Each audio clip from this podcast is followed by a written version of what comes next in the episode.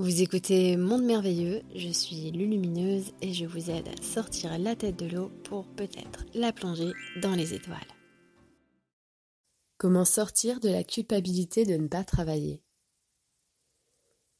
Chaque jour, quand le soleil se lève, des millions d'âmes réalisent des choses, ont des activités importantes, diverses et variées, dont elles ne retirent aucun salaire ou bien financier.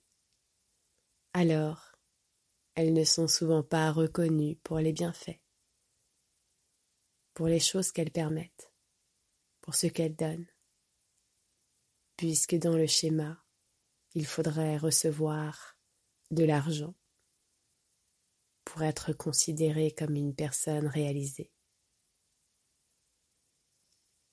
Nous n'avons pas besoin, à tout prix, de générer une activité qui va nous porter une valeur financière.